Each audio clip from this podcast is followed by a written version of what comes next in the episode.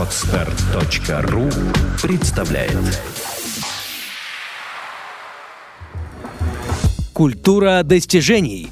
Авторская программа Михаила Зефирова. Вдохновись сам, вдохнови других. Приветствую, уважаемые слушатели программы «Культура достижений». Сегодня у нас в гостях очень интересный человек – Алексей Верютин. Алексей – эксперт по выводу компаний на высококонкурентный рынок. А, Алексей, сразу вопрос к тебе такой. А, расскажи немножко о себе, чем сейчас занимаешься, какие ведешь проекты. Добрый день, Михаил. А, сейчас у меня несколько проектов. Основной проект, который у меня был буквально еще месяц назад, это была компания Макробизнес, центр покупки и продажи бизнесов. 70% компании я продал сейчас, оставил свою только часть, которая мне заинтересована. Это по маркетингу как раз работа с компаниями после их продажи. Также сейчас у нас проект по вертолетным площадкам. У нас небольшое предприятие по электродуговой металлизации. Вот и компания по вентингу. Это компания, которая позволяет обыкновенному, обыкновенному человеку купить э, вентинговый аппарат и, грубо говоря, э, сформировать для себя пассивный доход. То есть это такой один из самых простых и надежных способов в России, как это можно сделать. Ну и помимо этого у меня там есть еще часть, э, скажем так, информационного бизнеса. То есть это компания BeForce, ту компанию, которую мы организовали вместе с Мазуром Алексеем. Сейчас она является одной из самых успешных компаний по организации мероприятий. То есть можно посмотреть. Ну и, соответственно, все эти компании были выведены мной из конкуренции и вошли мы на высококонкурентный рынок. Вот сейчас этим занимаемся. Очень впечатляет столько проектов. А, про тебя, когда готовился к передаче, прочитал на твоем сайте, а, что ты пишешь про себя, что прошел путь от а, бомжа, дословно, до миллионера за короткий срок. Расскажи, как тебе удалось, э, как это вообще вот, mm-hmm. как ты пришел я понял. Ну, у меня была такая ситуация очень непростая. Я 7 лет прожил в казарме. Сначала был кадетский корпус, потом было военное училище, потом из военного училища отчислили по недисциплинированности. А, вот.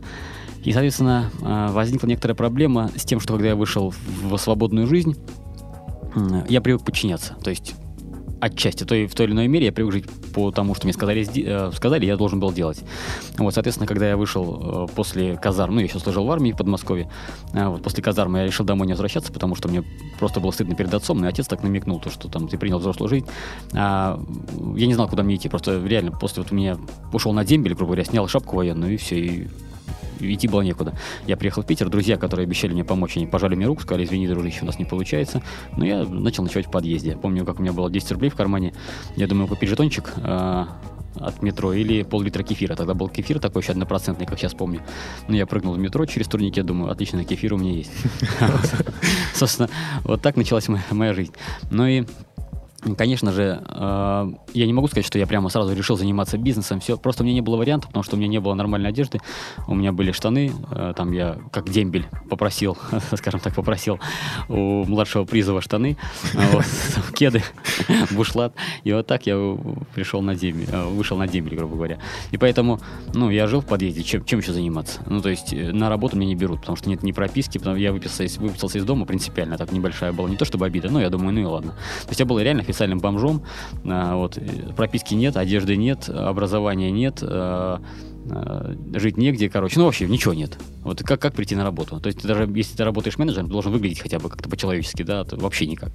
Естественно, сам простой путь устроился охранником после того, как мы устроились охранниками э, там, с товарищем вместе, его тоже числе, мы установили первую сигнализацию, но не потому, что мы хотели установить сигнализацию, а мы поставили для того, чтобы мы могли спать в будке, а когда подъезжает какая-то машина, э, у нас за 200 метров сработал датчик в будке, чтобы машина подъехала. Соответственно, ну а потом мы эту тему рассказали э, заместителю начальника э, этих складов, которые там были на складах. Он сказал, парни, вы умные, конечно, хитрые, давайте попробуем сигнализацию поставить на склады.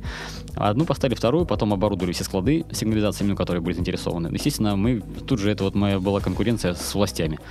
А, полиция, да, в то, в то время милиция, она тоже ставила сигнализацию, только у нас сигнализация стоила 12 тысяч рублей или 8 тысяч рублей, в зависимости от комплектации, у них 60. Поэтому они просили мягко уйти вот, с рынка, а чтобы мы мягче ушли, они просто взяли, вынесли один склад со сухим молоком, а, вот, и на, повесили на нас все долги. Потом сказали, парни, если вы уедете отсюда, то, грубо говоря, у вас все будет хорошо, поэтому давайте как бы уезжайте. Вот ну, это конкуренция в бизнесе. Да, вот это конкуренция в бизнесе, который столкнулся. Я уехал жить в тайгу. Четыре месяца пошлялся по тайге, устроился там инструктором по туризму альпинизму. Вот, но у меня еще история была не просто так в тайгу поехал, там, а не к товарищам. А, там я поехал в Новосибирск, э, хотел устроиться бизнес-кубатор, в том время открывал. Соответственно, у меня, а, скажем так, не получилось что устроиться, естественно. Ну, кто ну, то есть стандартная ситуация, приехал, идеи нет, там, что, я только сигнализацию один раз поставил, это типа мой бизнес был.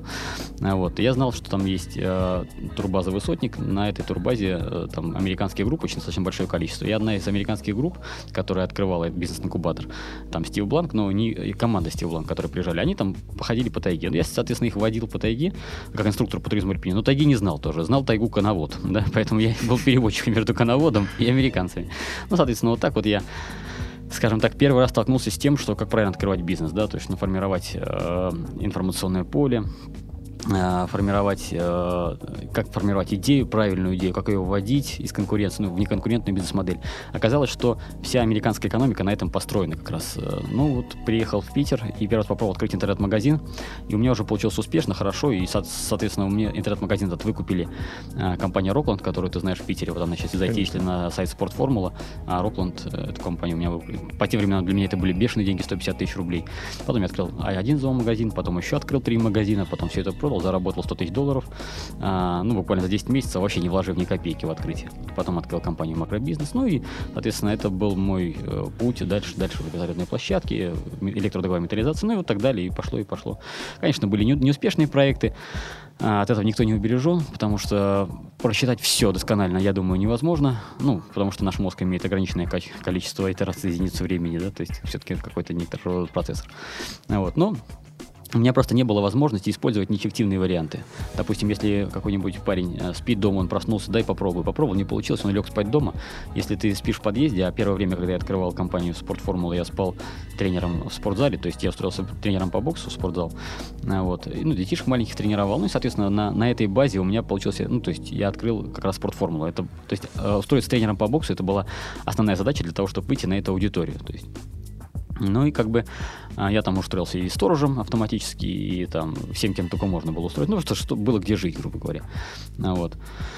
А, и мне было возможности открывать неэффективные компании, потому что если ты открыл неэффективную компанию, что-то плохо продумал, это еще один день поспать в спортзале на матах, подложив а, кофту под голову, грубо говоря. Ну, там были, конечно, моменты такие, мы там стриптиз-студию открывали, короче, ну, там, ну, не знаю, хорошо ли это плохо, Царство Небесное, человек, который с нами помогал это делать, он заявлялся организатором боев без правил в Санкт-Петербурге, он погиб просто, соответственно, у нас эта идея ну, не пошла. Вот, ну, и школу танцев мы пробовали открывать, она частично пошла, частично не пошла, но как бы я не считаю это успешным проектом. Много было чего не получилось. Но вот эти проекты успешные, на них я зарабатываю сейчас достаточно хорошо. Алексей, вот то, что слышишь, рассказываешь, да, это такая в основном мотивация от, да, то есть э, хотел уйти от какой-то жизни, да, чтобы не ночевать в подъездах, не ночевать... Э... Ну, это я просто сейчас рассказал, да. Uh, у меня была очень такая серьезная мечта. Я вообще вот сейчас сижу с, с, с, с травмированной рукой. Я очень любил мотоциклы и люблю до сих пор. То есть uh, было такое время, когда я иду, вот когда мы сняли первую комнату э, свою там на Петроградке с товарищами, я иду и думаю, блин, была бы у меня карточка, вот на которой куча денег, чтобы не заканчивать, и мотоцикл надежный, чтобы какой-нибудь Харлей, я бы взял и уехал нахрен все, от всего просто. И сейчас у меня такая ситуация, ну, совершенно, у меня сейчас Харлей стоит, там, там 4 мотоцикла у меня, карточка, на которой вот. То есть у меня, конечно, были и желания, очень большие желания и когда я еще учился в кадетском корпусе, я смотрел на улицу, когда ребята проезжали на мотоциклах, и я так завидовал им. Я думал, блин, будет ли, вот смогу ли я жить в Питере, чтобы у меня был здесь мотоцикл, на котором я могу промчаться мимо стен этого кадетского корпуса. Когда-нибудь будет такая ситуация. И я сейчас иногда проезжаю на мотоцикле, на машине останавливаюсь, смотрю. Конечно, у меня, у меня вот основное мое желание это было купить дорогой классный мотик. Сейчас у меня коллекция мотоциклов, э, ну, относительно небольшая, но у меня, скажем так, были одни из самых эксклюзивных мотоциклов в мире. То есть это КТМ RC8, который сейчас он уже в линейке линейке стоит Augusta Senna Edition, 182 экземпляр у меня из 300 выпущенных всего. Это августовский, ну, лучший мотоцикл в мире. Ну и там и так далее. То и, а вот. И у меня очень большое стремление было к мотоциклам, то есть я очень хотел покупать. Но когда я а, посмотрел, сколько стоит Агуста по тем временам, она стоила 40 тысяч евро. Я такой посмотрел, думаю, 40 тысяч евро. Ну, решил посчитать, за сколько я могу купить эту Агусту. Посчитал, и что-то у меня получилось лет 5, наверное, или 7. Ну, короче, какая-то такая цифра. Это если не буду не есть, короче, там не тратить, короче, 7 лет откладывать. Так, я думаю, если буду есть, это 14 лет. Думаю, 14 лет на мотоцикл. Да нет, я не готов. Я посчитал, сколько мне будет лет тогда, я думаю, да нет, ну к тому времени все уже, ну как бы, если я к, тому, к такому, там, не знаю, там, к 40 годам или там 38, короче, ну сколько там, я не помню, когда это было, ну примерно. У меня будет Августа. Так а что у меня будет, кроме Августы? короче, семью же, квартиру, дом, посчитал, сколько еще денег надо, короче, мне, ну, лет 200 надо, чтобы зарабатывать на тот дом, на ту квартиру. Я просто не хотел жить в долг. Да, вот как люди купили и живут в долг, всю жизнь живут в долг. Ипотека, да? Да, ипотека, это же, я, то есть, причем они живут в долг не в каком-то красивом месте, да, то есть, ради которого стоит жить. Они живут в клетке, да, то есть, это каменная клетка, иногда однокомнатная, иногда двухкомнатная. А, причем там живут, ну, то есть, это про полная жизнь. Ты выглядываешь, как я вот, а, люди выглядывают из окна, а там дети, песочница, а у них трава пластмассовая зеленая, да, там. Я понимаю, что вот я не хочу жить так, чтобы мои дети на, на пластмассовой траве, а к 40 годам у меня была Августа. И, короче, я понимал, что где, что-то в мире, ну, как бы, где-то есть секрет какой-то в мире, секретный секрет, что нужно зарабатывать деньги, не 100 тысяч даже, то есть даже 100 тысяч рублей в месяц на эти деньги, даже на 100 тысяч ты не заработаешь там на хороший дом, на хорошую квартиру. Ну, даже пластиковую хорошую... траву не купишь, да? Да, даже на пластиковую траву особо не заработать. Вот, поэтому я понял, что вот по, по тем временам мой лимит был, ну, 1500, да, теперь я понимаю, что 500 это на мои увлечения хватает. Вот. Ну, это если говорить о деньгах, да, то есть... Как говорится, потребление всегда растет опережающим темпами. Да, да, да. и это, вот это меня радует, на самом деле, потому что это мое стремление зарабатывать. Вот, одно из стремлений. Ну, грубо говоря, а, мне, мне пришлось действовать эффективно других вариантов не было. То есть вместо того, чтобы строить бизнес, я больше, то есть вместо того, чтобы смотреть, сколько это, какой это заработок, я смотрел, как, какие темпы роста, какая эффективность у бизнеса есть, э, как он растет. Даже если он не так много приносит, но он быстро растет, это говорит о том, что а, и вызывает огромную заинтересованность. Это говорит о том, что просто продукт не тот подобран, но модель бизнеса хорошая. Вот. И, соответственно, раз за разом, итерируя, внедряя ту же модель на разные продукты, я понял, что достаточно хорошо это приносит достаточно большое количество денег. Допустим, если говорить, что одна из моих компаний вендинговая приносит, допустим, там 30 тысяч с аппарата, да, то вертолетные площадки приносят 500 тысяч. Да? А принцип продажи один и тот же. Просто выход на разные целевые аудитории, разные запуски и разная модель. А, точнее, модель одна и та же, а, разные, разная модель общения с клиентами. Да? То есть, если, допустим, веник мы можем продать аппаратик там, парню, который хочет начать зарабатывать, то вертолетную площадку мы продаем исходя из других мотиваций человека. Да? То есть, ну и так далее. То есть, это слишком долго сейчас говорить. А усилий вот на продажу и того, и того? Оди- одинаковые, причем чем, скажем так, опытнее становишься, тем меньше усилий приходится прикладывать появляется куча людей заинтересованных. Причем, если, допустим, когда мы начинали, а вокруг меня было такая, а, такие люди, которые мало были заинтересованы, но они жили дома, у них все было хорошо, и поэтому как бы они не торопились с проектами. То сейчас, а, чем становлюсь я в этом бизнесе все больше и больше, тем больше людей нам, со мной идут рядом, которые именно с таким же складом мышления. То есть может проснуться ночью, позвонить в час ночи, сказать, Леш, Леш, срочно, срочно давай делать сайт, и мы можем там, я могу позвонить программисту своему, он к этому тоже готов. Он отключается иногда после двух ночи, потому что говорит, я задолбался, я уже все, у меня рабочий день до свидания. Я говорю, эй, стой, стой. Ну, вот, то есть мы можем делать сайт всю ночь, там, я могу там поспать три часа, проснуться, но потом могу и отдыхать месяц, ничего не делать. То есть вот если загорелась мотивация, я не ложусь спать. То есть, если надо делать, надо делать. То есть, у меня как бы вот так все построено. Алексей, а проекты в разных сферах, а где ты знания черпал, находил для того, чтобы запустить все? Это же интуитивно сначала было, я так понимаю, что... Ну, мне очень помогли вот э, ребята, которые э, на Алтай, с которыми встретился, да, то есть это продукт, исходя из ценности клиента, да, то есть на самом деле неважно какой продукт, если он решает потребности клиента, то, соответственно, э, мы можем уходить на этот продукт с конкурентным, на высококонкурентный рынок. Это вот была основа того, что нужно было понимать. И знания, по, по большому счету, то есть э, ты как бизнесмен не, не должен обладать знаниями узкоспециализированными в этом продукте. Когда у меня были зоомагазины, я ну, знал, что такое корма, я знал какие-то марки кормов, ну так, поверхностно. Но моя задача была знание э, психологии, грубо говоря, людей и знания моделей, как запускать эти магазины. А какой товар я мог тапки начать продавать там через два месяца, и они так бы хорошо уходили бы. А вот. То есть э, тут нужно, наверное, знать модель, потому что модели, я не говорю, что это модель единственная. То есть я думаю, что таких моделей много, потому что я книг читал по достаточно большое количество бизнес-моделей.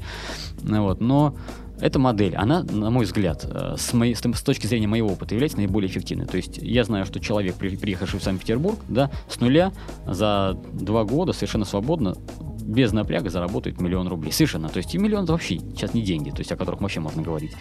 Вот. Но э, поэтому знания, наверное, отсюда. То есть плюс у меня еще знания в НЛП, я тренер по НЛП, да, сертифицированный.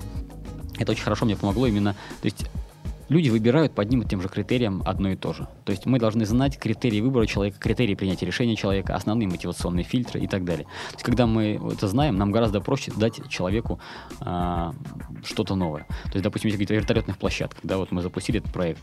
А, казалось бы, ну сделал сайт, запустил, никто не приходит, да, но мы должны понимать мотиваторы людей, которым это действительно нужно. Мы нашли группу людей, да, это застройщики, которые, ну, то есть сейчас не буду там рассказывать, все, то есть, потому что неохота. Секреты не Да, да, не то, что секреты, но я понимаю, что этих людей выйти гораздо сложнее, плюс а, построить вертолетную площадку несложно, а вот согласовать ее а, практически нереально. То есть, а мы это можем сделать. Мы, наш, мы собрали все связующие звенья, кто в этом находится, то есть заинтересованных людей с одной и с другой стороны. То есть мы сформировали некоторые, а, некоторую систему, в которой есть заинтересованные люди, соответственно, и коммуникация между заинтересованными людьми проходит через нас, и мы, соответственно, выстраиваем коммуникацию, на этом зарабатывая, грубо говоря. Вот, то есть поэтому любой бизнес можно открыть без вложений, если ты знаешь правила грамотной, э, грамотные правила грамотной коммуникации, можно так сказать. Вот это бизнес-система. Потому что многие очень бизнесмены открывают свои бизнесы с нуля, и очень, это очень хорошее правило хорошего тона считается, что в стартап не вкладывать деньги. Если вкладываешь деньги в стартап, то, скорее всего, ну, то есть, а, знаешь, как а, в спорте отсутствие техники компенсируется присутствием силы. Да, то есть если ты едешь на мотокроссе без техники, то ты, конечно, можешь руками руль держать, да, но это 30 секунд, да, дальше потом от удара в вилку и от таких прыжков у тебя руки отвалятся через 30 секунд. Но 30 секунд ты сможешь делать. Вот деньги — это такая же ситуация. То есть отсутствие знаний компенсируется присутствием денег. Вот мы не знаем, как эту компанию вывести из конкуренции. Давайте бабла больше в рекламу вливать. А бабло кончилось, а что дальше? А компания вне конкурента. То есть, э, точнее, не конкурент.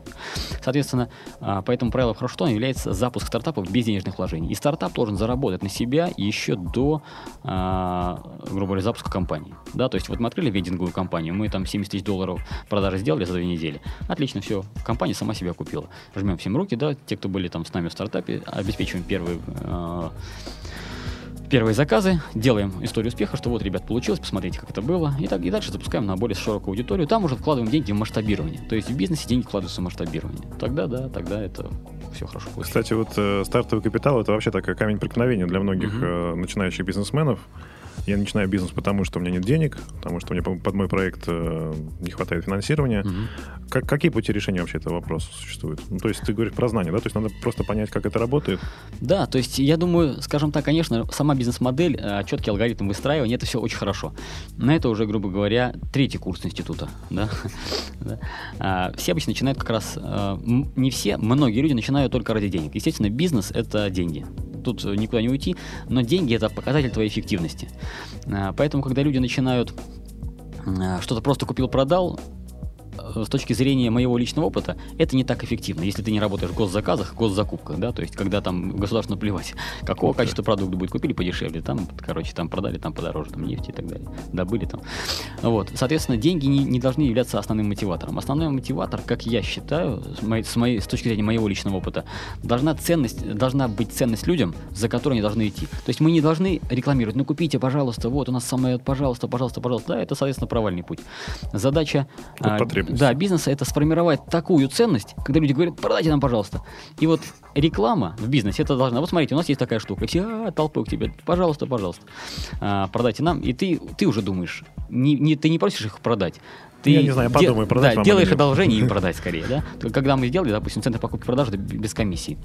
Наши конкуренты продавали бизнес с комиссией, да, а, когда там они наценивали на бизнес определенную сумму денег, там 10%, и, они, и задача была продать бизнес подороже, и им наплевать, как он был работать. Мы, соответственно, понимали, что этот путь провальный, это спекулятивная модель, да, э, как вот сейчас очень многие бизнес-тренеры учат продавать, да, это очень Лишь плохо. продавать. Да, лишь, они учат продавать, но вот это стандартная ситуация, то есть они, э, пофигу, что, какой продукт. Э, вот, а мы сделали центр покупки продажи без комиссии, то есть нам все равно, сколько этот бизнес стоит, вообще наплевать. Мы на него ничего не наценим, мы не зарабатываем на продаже бизнеса, мы зарабатываем на прибыльности бизнеса после его продажи. Я сейчас не буду раскрывать полностью, как эта модель работает, мы ставили туда своего бухгалтера, предоставляли бухгалтера бесплатно, бесплатно, юриста бесплатно предоставляли. То есть человеку мы предоставляли все возможности после покупки бизнеса, потому что кризисный момент. Вот, и зарабатывали на прибыльности бизнеса. Все очень хорошо работало. То есть, понимаю, понятно, да, что все наши конкуренты резко сдулись. Они продают бизнес, у них бизнес дороже, и они говорят, что бизнес хороший. Мы просим человека дать аудиторские документы, что действительно его бизнес работает. Если он не предоставляет, мы не можем гарантировать покупателю, что бизнес работает, и нам нет смысла его продавать. Мы только потеряем по времени. Еще поставим туда бухгалтер юриста, а бизнес минусовой, мы только потеряем. Поэтому мы сформировали такой бизнес, в котором мы сами никого обмануть не могли. А, мне бизнес нравился, там народу было достаточно большое количество, которые были заинтересованы в этом предложении. И потом я уже выбирал клиентов, ну, работать с этим клиентом или не работать. И вопрос продаж, он не стоял вообще. Стоял вопрос моего личного времени и, ну, и так далее. То есть им было наплевать, какая, какая у меня репутация, хорошая, плохой специалист. Если я плохой специалист, я просто не заработаю своих денег, и все. Вот, но мне этот бизнес сам по себе, я почему продал его? Потому что а, я столкнулся с такой штукой, что клиенты начали немножечко садиться на шею они говорят, а вот Алексей, он сейчас из, из, из, из прибыльности выведет, там, и бухгалтер. Короче, они перестали тупо приходить даже на работу, владельцы таких компаний. И я начал бегать за них, там, и менеджеры начали моих бегать. Я понял, что не, ребят, конечно, это все хорошо, но, к сожалению, мне не хочется с вами работать. Поэтому жму вам руку, я оставляю свою часть только консалтинга, то есть отдал, а, поскольку это очень хороший генератор поток клиентов для бухгалтерских юридических компаний, я продался а, бухгалтерской юридической компании, они занимаются юридическим бухгалтерским обслуживанием, то есть они там обеспечивают всю работу макробизнеса. Если возникает вопрос на крупное предприятие, а, то есть тогда я прихожу на маркетинг. Да, то есть заказов немного получается, да, где-то два заказа в месяц, ой, извиняюсь, а, один заказ в два месяца, вот, но, по крайней мере, я ничего не теряю, я вообще не заморачиваюсь ни с какими проблемами.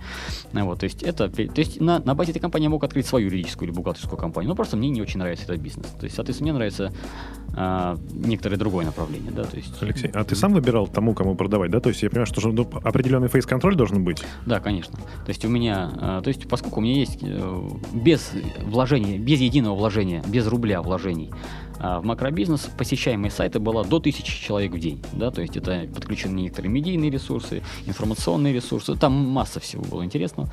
А, вот. И когда ты, ну это, конечно, сейчас в макробизнесе там меньше, то есть если без подключения ресурсов, порядка 100 человек в день, но это 100, 100 человек заинтересованных. Да, что такое генерация 100 человек заинтересованных людей на юридическое, бухгалтерское обслуживание, на, на продажу бизнеса, это достаточно большое количество. Это без, без вложения рубля, без одного рубля. Поэтому, соответственно, я мог прийти в любую компанию и сказать, у нас есть такие вот э, ресурсы. Интересно было вам получить их, да, за определенное количество денег, там, за годовую окупаемость, ну и так далее. Конечно, это было интересно. Но у нас есть были партнеры, они есть партнеры наши, то есть говорить были это нельзя, то есть они есть партнеры, которым просто предложил такую сделку, потому что все равно мы им клиентов отдавали. Они согласились, говорят, мы только за. Да, соответственно, я как как управленец, не могу сказать, что я великий управленец, очень хорошо. Я хороший организатор, я могу выстроить систему. Но мне немножечко не хватает, я немножечко лоялен к людям, с которыми общаюсь. То есть, то есть людей, которых не знаю, я с ними очень жесток, там, могу там и послать, да, то есть на страничке ВКонтакте это видно. Но у меня есть такая доля лояльности, и как-то мне становится то ли жалко людей иногда. Ну, наверное, жалко. Поэтому я не очень люблю а, руководство тоталитарная, да, то есть, э, поэтому, соответственно, мне проще организовать систему и как инвестор, да, я организовал, денег вложил, поставил управленцев, они работают. Вот сейчас эти ребята являются управленцами. Я вложил денег, я поставил систему, ну, вложил денег временем, э, поставил систему, отдал в управление, сейчас как инвестор оттуда зарабатываю и руковожу проектом, куда им двигаться дальше. Алексей, вот мы с тобой затронули тему э, про деньги, да, то, что деньги uh-huh. часто ставятся глава угла и э, является, так скажем, мерилом бизнеса. Это uh-huh. да, это как бы как э, эффективность, да, э, эффективность да. управленца. А как ты считаешь, нет ли вообще такого подмены понятия, когда деньги э, объявляются главной ценностью бизнеса. А, могут ли вообще деньги являться основной и главной э, целью бизнеса? Mm-hmm. Или что-то еще? Вот ради чего ты занимаешься бизнесом? Ну, если говорить, метафору привести такую, да, это говорить о том, что, наверное, ценность линейки в цифрах, которые на ней написаны. Нет, ценность линейки в том, что она может измерять. С помощью нее можно измерять. Я думаю, да, это подмена понятий. То есть как я уже сказал, ценность бизнеса в его ценности для клиента, в решении проблем клиента. То есть это вот основа. Да? А деньги всего лишь, да, это всего лишь, грубо говоря, показать, насколько реально ли мы, ну как, а, реально ли мы посчитали систему, а, что такой, таким образом, что действительно ценность есть. К сожалению, многие люди, они говорят, да, это очень, это очень классный продукт для нашего клиента, супер. Открываемся, что-то не идут. И такие бизнесмены думают, блин, ну, клиенты идиоты. На самом деле нет, это на, всего лишь навсего получается потому, что человек из своей головы придумал, что это нужно клиенту. Да, то есть это вот, то есть, э, не помню, кто сказал, да, выйдите из своей головы и посмотрите в голову своих клиентов, да, то есть то ли это, то ли я сказал, то есть, не знаю. Ну, какая-то у меня цитата такая была. Вот. То есть задача все-таки, а мы как предприниматели, нам должно вообще быть наплевать на наше личное мнение в бизнесе. у нас есть мнение клиентов, да, наше личное мнение. Вот мне нравится заниматься мотокроссом, путешествовать, э, коллекционировать мотоциклы, там, ну, мне много чего нравится, жить в хорошем месте на заливе. Вот это мне нравится, да. И, соответственно, вот я считаю, вот это мне нравится, поэтому у вас есть проблемы, я их решу. Да, то есть я, мне наплевать какие-то какого рода проблемы, если они связаны с наркоманией, проституцией, алкоголем и сигаретами. Я вот такие проблемы не решаю. То есть если они связаны с нормальными делами, я решу ваши проблемы, вы мне за это заплатите деньги, и я на эти деньги решу свои проблемы. Да, вот у нас такой паритет с клиентами. Соответственно, я решу их лучшим образом, а, таким, которым, который нужно вам. Соответственно, вот, а, вот это основная ценность бизнеса. Если, если это действительно так работает, они мне платят такие деньги, которые нужны им, точнее, которые нужны мне за решение их проблем. Чем больше проблем у клиента, тем больше денег мы можем зарабатывать. Вот основа. Алексей очень отозвалось. Я тоже с клиентами из сферы э, алкогольной индустрии, mm-hmm. табачной и прочее не работаю как коуч. А, ну, это противоречит моим ценностям. Ну, да. А, скажи, пожалуйста, какое вообще э, место в твоей жизни, раз уж мы заговорили о сигаретах и алкоголе, ага. какое место в твоей жизни занимает здоровый образ жизни? Больше, чем бизнес, точно. Я в свое время, когда открывал первый свой магазин, поскольку открывали мы его абсолютно с нуля с Валентиной, то есть я помню, как я вышел, из магазина через 4 дня открытия. Там я реально ночевал в этом магазине, открывал, то есть ночевал. У меня синяки под глазами, парни пригласили меня в клуб 4 икса, ну, вот, там что-то отдохнуть, там, посмотреть на стриптиз. вот. И мы, соответственно, приехали, и я понимаю, что парни загорелые, там у них все хорошо, они на хороших машинах все приехали. Я приехал на нормальной машине, вот. Но у меня синяки под глазами, бледная кожа. Я такой смотрю на себя, я, я понимаю, что еще год назад я был загорелым, нормальным парнем. А тут что-то не то. Я думаю, блин, мне кажется, бизнес не основная часть жизни.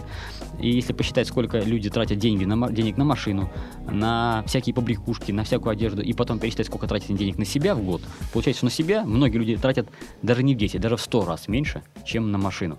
А, но здоровье – это единственное, что с тобой остается на всю жизнь. Да. То есть жена может быть не остаться. Конечно, не дай бог, дети могут не остаться на всю жизнь, да, то есть не дай бог такого, но здоровье это единственное, что будет с тобой. Поэтому деньги нужно вкладывать в себя, в свои знания и в ну то есть невозможно быть а, духовно здоровым, если ты э, физически больной. Кто бы что ни говорил, я видел физически больных людей, которые с виду вроде бы духовно здоровые, но это редко, это, наверное, исключение, чем правило, да, то есть, если, я считаю, что в здоровом теле здоровый дух. Вот mm-hmm. это вот мой, мой подход. Мы с тобой, как Нелперы, знаем, что разум и тело часть единой да, системы. часть единой системы, да. Все. Да, то есть, э, ты тоже признаешь, да, вот э, ты являешься предпринимателем, э, занимаешься спортом и признаешь вся связь э, спорта и бизнеса. Абсолютно. Я эту тему часто затрагиваю в передачах, потому что сам убежден, что наша физическая энергия является э, базовой да. а, вообще в, жизни, в жизнеспособности человека. И про это мы говорим постоянно в передачах. И очень приятно, что я нахожу подтверждение э, у тебя. Вот скажи, ты спортом когда всю жизнь занимаешься или каким спортом вообще занимаешься? Ну, у меня отец сам тренер по единоборствам, и хм. я не помню себя, что я не помню э, года своей жизни, чтобы я не был в спортзале. Да, то есть я некоторое время занимался единоборством, потом в политическом корпусе прекратил этим заниматься, потому что там не было возможности. В военном училище опять продолжил, боксировал.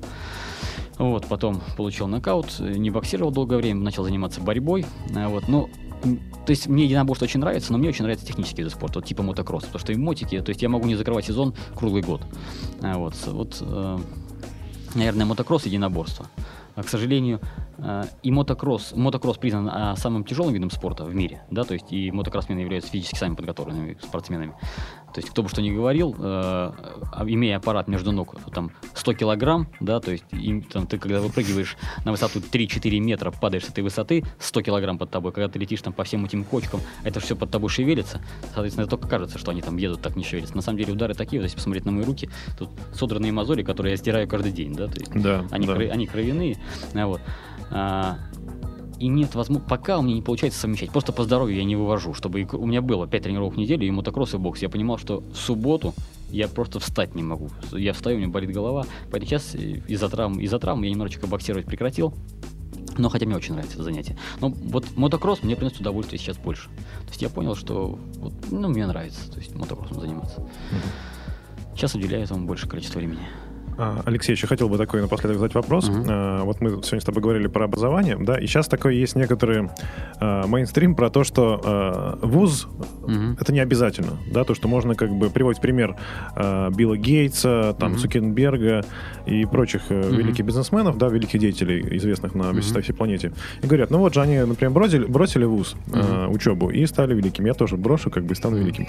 А Как ты относишься вообще вот к классическому образованию? Я считаю, что Билл Гейтс, э, ну, изначально это подмена понятий американской мечты. Да? А давайте возьмем Циолковского. Давайте Менделеева возьмем. Это Мгм. что, ребята не учились? А Ломоносов. Да? Билл Гейтс, конечно, круто. а, компания Apple сделала маркетинг и сделала фильм, там, да, этот про Билла Гейтса, как называется, э, история соблазна или что там, как это, как называется этот фильм. Там, когда показывают, я изобрел iPod. Ну, молодец. А я, а почему не уходит Циолковский и говорит, я изобрел ракету? Да, вот про Циолковского никто фильм не снял, да, что он изобрел ракету. Или Ломоносова. Да, или Ломоносова, да. Или про Николу Теслу особо, особо не показывают, да. Что, они без диплома, что ли, были? Так, они учились, у них есть вузовское образование. Да, соответственно, они, ну, то есть...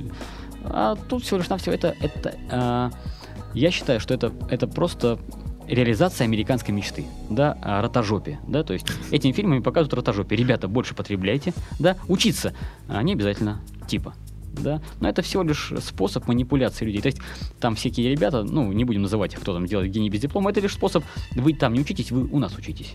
Да? Мгм. Всего лишь на все. Но э, это можно учиться маркетингу. Маркетинг это не высшая математика.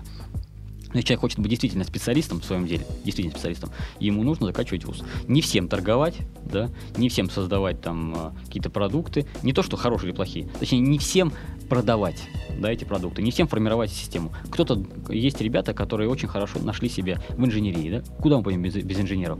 Сложилась такая ситуация, мы открываем производство. А, я в это как-то смеялся, ну да, потерян технологии. Потерян технологии настолько, что мы не можем произвести пластиковую канистру. Вот уже не можем произвести нормальную, мы можем произвести полиэтиленовую канистру. Но та, которая будет держать, держать бензин, мы этого сделать не можем. Мы не можем произвести свои комплексы противоракетной обороны. Кто бы что ни говорил, я был против, у меня специальность противоракетной обороны, контроль космического пространства. Мы не можем этого сделать. И еще пройдет 10 лет, и нас американцы придут и купят как индейцев за побрякушки. Они скажут, ребята, у вас есть деньги, то есть на побрякушки? Мы скажем, нет. А вот вам побрякушки, работайте на нас. Понимаешь?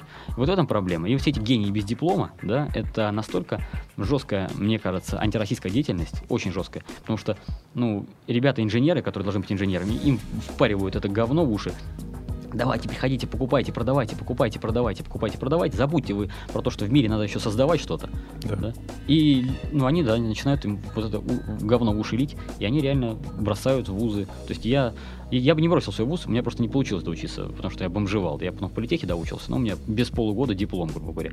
Но я считаю, у меня, у меня красный диплом, на самом деле. Я шел на красный диплом, просто у меня тупо не получилось доучиться. Не потому, что я бросил, просто тупо не получилось.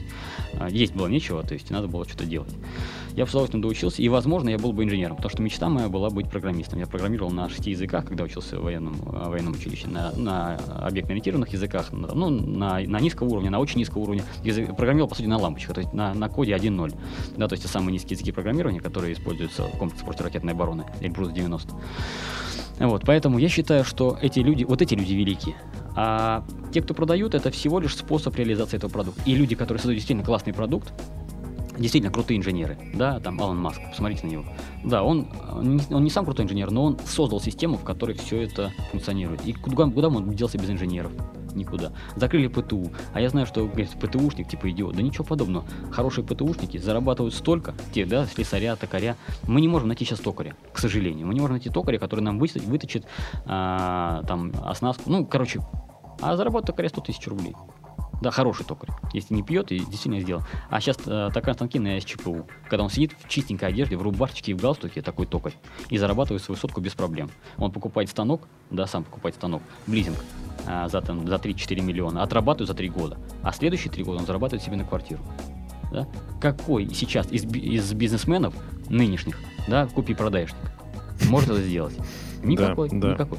А, Это подмена понятий. Те, кто говорят гений без диплома, это настолько антироссийская деятельность, я считаю, что... э, То есть я сейчас... Моя, моя мечта, чтобы в России было производство, хорошее производство. Потому что производство — это основа. То есть мы не просто продаем нефть, а ресурсы, а мы эти ресурсы в ценность перерабатываем. Можно ли сказать, что это твоя миссия как предпринимателя? Ну вот как предприниматель, да. да то есть я, хот- я хочу создавать. Я уже давно ушел от купи-продай.